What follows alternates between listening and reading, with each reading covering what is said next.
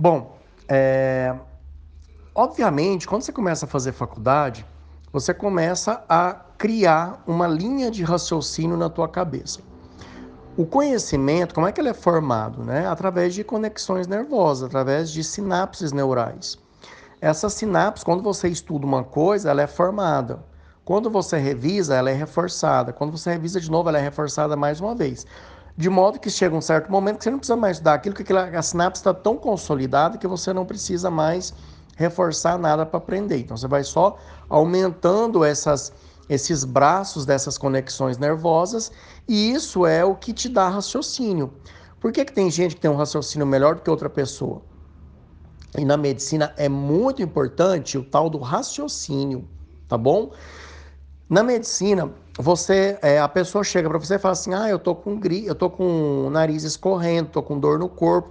Então você vai pegando esses sinais e sintomas, você faz um raciocínio em cima deles, automaticamente você já dá uns diagnósticos diferenciais na sua cabeça e aí você vai ver o que que o paciente pode com maior probabilidade de ter, tá bom?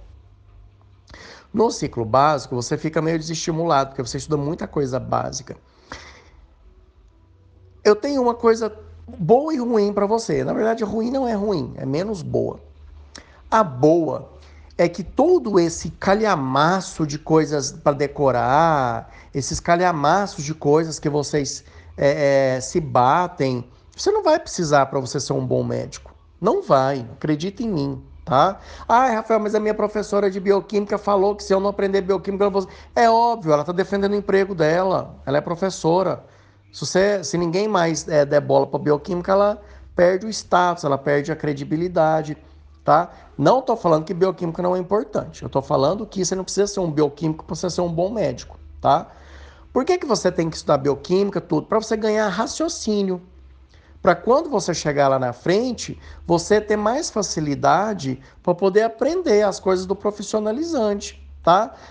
Ah, Rafael, mas eu vou, eu vou saber tudo quando eu tiver. Não, não vai saber tudo. Na verdade, você vai saber muitíssimo pouco. Só que esse muitíssimo pouco é o importante para você ter um raciocínio lá na frente. É igual você querer aprender a calcular velocidade sem saber multiplicar, somar, dividir. Não é porque você não sabe calcular, você não sabe nem o básico. Então, por isso você está no ciclo básico. E como é que você vai associar o ciclo básico com matérias que é, é da, da, da, do profissionalizante? O próprio livro de bioquímica, ele já traz essas correlações. Então, por exemplo, bioquímica tinha, se não me engano, o Devlin, né? É, é um manual de bioquímica com correlações clínicas. A dica que eu dou para você, quando você for estudar as matérias lá do ciclo básico e surgir um caso clínico, olha, pacientes que têm essa doença tal, tal, vá fazendo um livrinho resumo, tá? Faça um livrinho resumo para você ir anotando essas correlações que, que a própria teoria tua está dando com o futuro, tá? Mas, gente, isso não vai ser assim primordial para você ser um bom médico, tá? O bom médico, quando você chegar no profissionalizante, você vai voltar e estudar aquela bioquímica é, voltada para aquilo que você precisa, que é um mínimo, não é muita coisa. Ah, um exemplo, quando você vai estudar, por exemplo, insuficiência cardíaca, a bioquímica que você precisa entender para estudar insuficiência cardíaca, gente, é, é, é, é um parágrafo de um livro.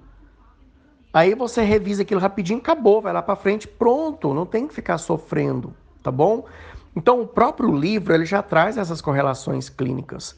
Então pega essas correlações clínicas do teu livro, estude elas, porque você precisa estudar bioquímica correlacionada com um paciente, com um caso clínico, com uma doença.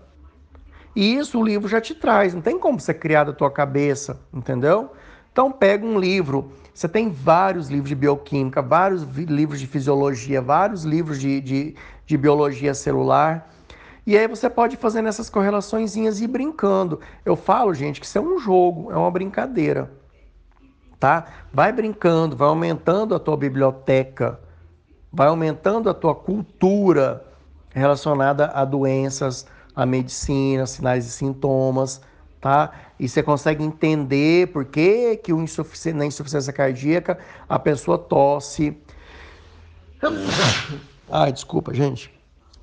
A pessoa tosse, a pessoa espirra. Então você começa a ter essa, ganha essa linha de raciocínio. Sempre pensando o seguinte: o ciclo básico tira nota, estuda para tirar nota. Começando a estudar um conteúdo por caderno, slides, né, PowerPoint, é, é, um, um, livro resumo. Aí depois você pega o livro maior, o livro indicado pela, entendeu? Então primeiro você cria uma mini linha, uma linha de raciocínio e depois você, pá, você vai lá e começa a, a, a estudar o mais complexo. É assim que a gente estuda da maneira mais correta, tá bom? E aí você vai ganhando raciocínio e vai se tornando já um grande médico, já lá no ciclo básico da faculdade, tá bom? Um abraço, se cuidem.